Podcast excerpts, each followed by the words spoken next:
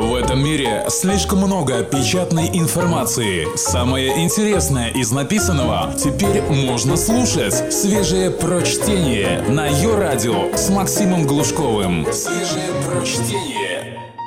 Сегодняшний выпуск на злобу после постпраздничного отходника. Как перестать беспокоиться и начать жить?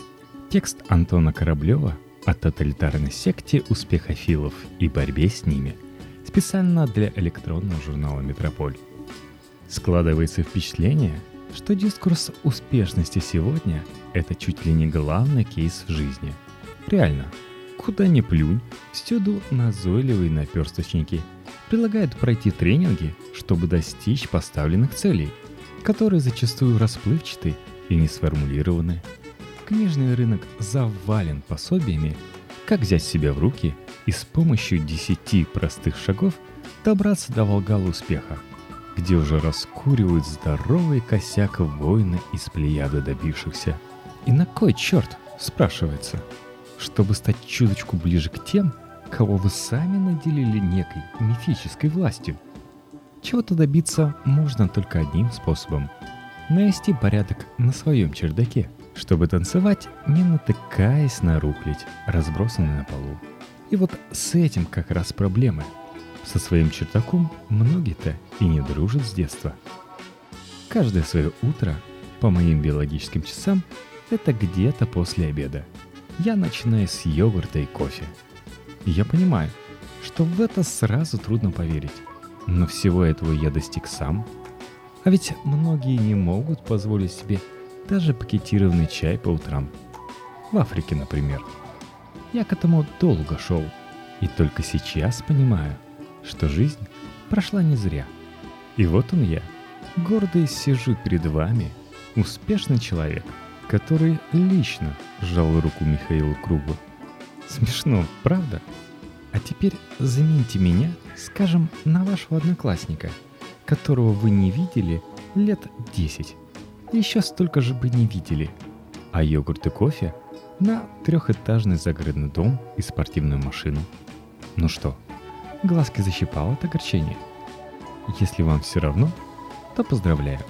Вы хотя бы не клинический идиот. Тем не менее, все мы все еще люди. Поэтому каждому на своем пути, полагаю, доводилось встречать старых знакомых, с которыми совместно был пройден определенный отрезок этого самого пути. И при встрече они начинали молоть какую-то чепуху о своих достижениях, словно зачитывали отчет о проделанной работе перед заседанием Совета партии. Поверьте, если кого-то искренне волнуют ваши успехи в йоге, карьере и завоевании мира, то только ваших родителей, да и то не всех.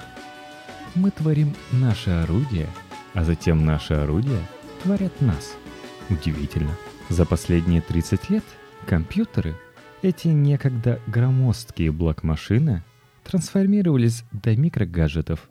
Огромное количество далеко не самых глупых людей до сих пор мысленно пребывает в рамках концепции Дейла Карнеги, сформулированной в 70-х годах прошлого столетия.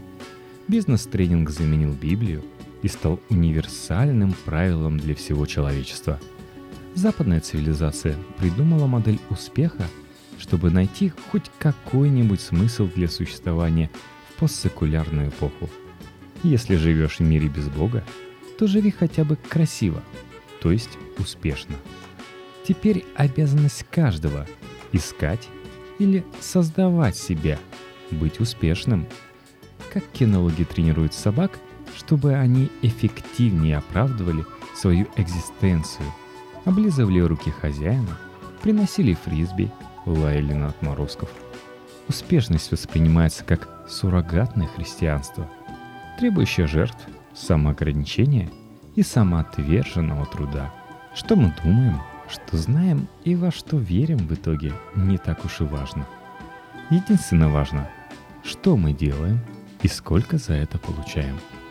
При этом тезис самореализации и успешности – это миф, разделенным большинством – когда человек хочет стать грузчиком, он становится грузчиком.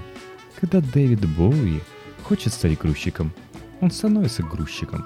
Когда грузчик хочет стать Дэвидом Боуи, он становится вызывающе одетым грузчиком. Думал ли о самореализации Кавка, когда писал? Нет. Думает ли о самореализации Квентин Миясу? Думает. Поэтому он такой скучный удот, а все построения, созданные им в поддержку своего постулата о спекулятивном реализме, лишены необходимости. Не было никакой нужды их выстраивать. Точно так же нет никакой нужды их читать, и тем более критиковать. Успех же – понятие локальное и практическое, независимо от масштаба притязаний. Я, допустим, очень хочу завтра съесть стейк. Он маячит у меня перед глазами на зло веганам. Только свежее прочтение на Йо-Радио. Мне нужно приложить усилия, чтобы заставить себя выйти из дома, пойти в какое-нибудь хорошее заведение, съесть стейк, оплатить счет и вернуться в свою берлогу. Вот это и есть самый настоящий успех. Я сделаю то, что хотел. Одно но. Приятное ощущение длятся очень недолго. А вот кто-то мечтает наконец оплатить кредитную машину, отдых в тропических странах и ипотечное жилье. И оплатят – рано или поздно. Лет через пять, если не сопьется и не повесится. И кто в этом случае более успешный человек? Все относительно. Сама же установка «добивайся успеха» — это развод для лохов. Даже этимология слова «добивайся» предполагает долгий и упорный процесс долбилова головой об стену. При этом все понимают, что долгим и упорным трудом можно заработать только инфаркт, а своим бараньим упорством ничего особенного не добьешься. Зато у вас есть красивая идея, которая подбатривает своим аутичным оптимизмом, мол, все в твоих руках, парень. Лови мечту за хвост, излучай флюиды успеха, и он к тебе придет. Да-да-да. А если долго прыгать, то можно допрыгнуть до Луны. Главное верить. По сути, мы имеем дело с целой мировоззренческой тоталитарной системой, которая подминает под себя всю экзистенцию. А поскольку добиться чего-либо не представляется возможным, то остается жить с мыслью, что все возможно, но только не сейчас. И именно таким образом мы и обеспечим функционирование мифа через самообман и надежды. Кажется, что добившимся действительно интересно быть. Мол, их жизни не тривиальны, не банальны, а именитый художник чем-то лучше, чем художник без имени. На самом деле нет. Будь ты хоть ученым, сотней публикаций в периодике и тремя научными бестселлерами или музыкантом, издающимся на крутом лейбле, твоя жизнь будет так же неинтересна и банальна. Обоссанный подъезд не лучше лофта. На самом деле – все очень просто. Тех, кто чего-то добился, на самом деле не существует. Вернее, они существуют в виде фантазма для тех, кто считает, что не добился ничего. Они смотрят на добившихся, как черные рабы на белого плантатора, с завистью и восхищением, ибо видят в них свободных, в своих решениях, перемещениях и обхождении со временем людей – которые не обременены работой, потому что на них работают другие, а они крутят важные дела. Каждую неделю летают в Майами, чтобы за белым русским перетереть важные вопросы со знаменитыми чуваками. Кувыркаются в постели с лучшими девушками и не знают горя. Как Патрик Бейтман под кокаином в клипе 50 Cent «Диск Инферно».